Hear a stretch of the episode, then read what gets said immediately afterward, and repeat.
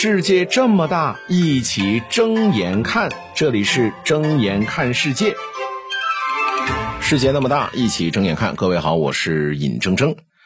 老板叫你加班，你说你怎么办吧？是拒绝呢，还是默默忍受？有这么一份报告显示，哈，每天加班和经常加班的年轻人占比是达到了百分之七十六点一。仅仅有一成的年轻人说：“我敢下班之后呢，我就不回老板的信息。”那也就是这一成的年轻人说：“我可以拒绝加班。”但是还有九成的年轻人他是不敢的哈。所以嘛，你说这两天哈，为什么有些人会觉得那位中电科拒绝加班并且怒怼领导的这个员工龙哥，对吧？觉得唉。勇气可嘉，但是还是太年轻。为什么？因为这龙哥应该是没有结婚、没有生孩子、没有房贷、没有车贷，所以他才敢对天、对地、对空气嘛。那为什么中电科的这位员工他就能够得到一众打工人的支持呢？这是因为在现实生活当中啊，没有多少人敢真正站出来跟这些老板的压榨去对抗的，敢怒不敢言嘛。那有些人。起来对抗了，他就在那鼓掌嘛，这是非常正常的这么一种心态啊。我不敢，但是呢，有人敢的话，我就为他鼓掌。但是你问我敢不敢，我我这还是不敢。为什么呀？这这这，我是吧？这个生活压力这么大的，你说我这一怼老板的话呢，那我这失业了怎么办呢？那现在龙哥不也失业了吗？对不对？就是当前的就业压力，让很多人他就不敢捅破这层窗户纸。其实啊，现在的社会环境，加班文化已经是个常态了。谁没加过班啊？同时也揭露了什么呢？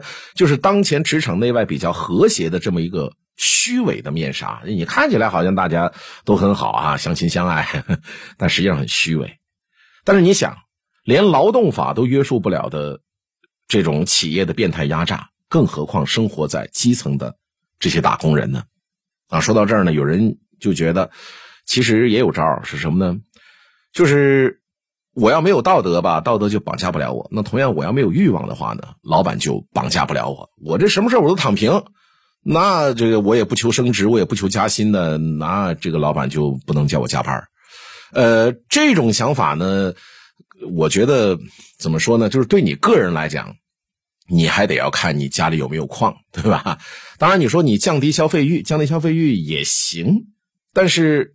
我在上两期音频就曾经说过嘛，大家伙担心的是什么？就是我一旦我不去争取，我一旦呢与世无争的话，就会有人来抢我的位子。那抢了我的位子之后，我就会被淘汰呀。不是说这个职场分五级，对吧？我就躺在最低等的五级，谁也取代不了我，那无所谓，我不加班就不加班啊。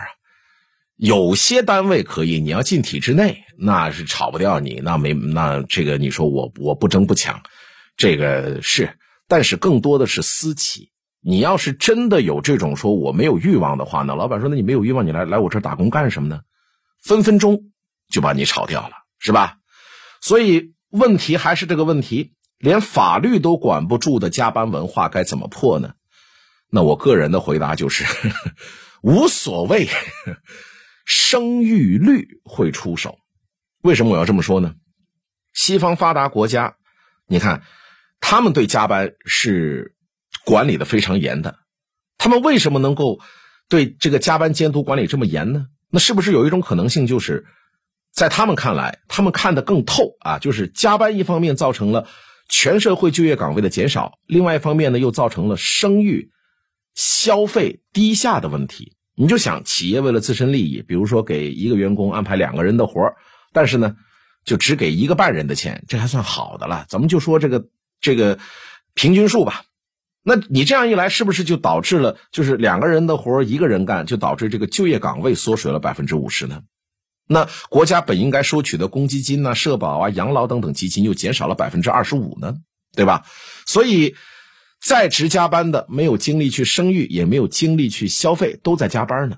那你说我躺平，我不干了，被老板炒了，他失业待业的，他又没有这个财力去生育，也没有这个财力去消费，这都是因为人口红利啊。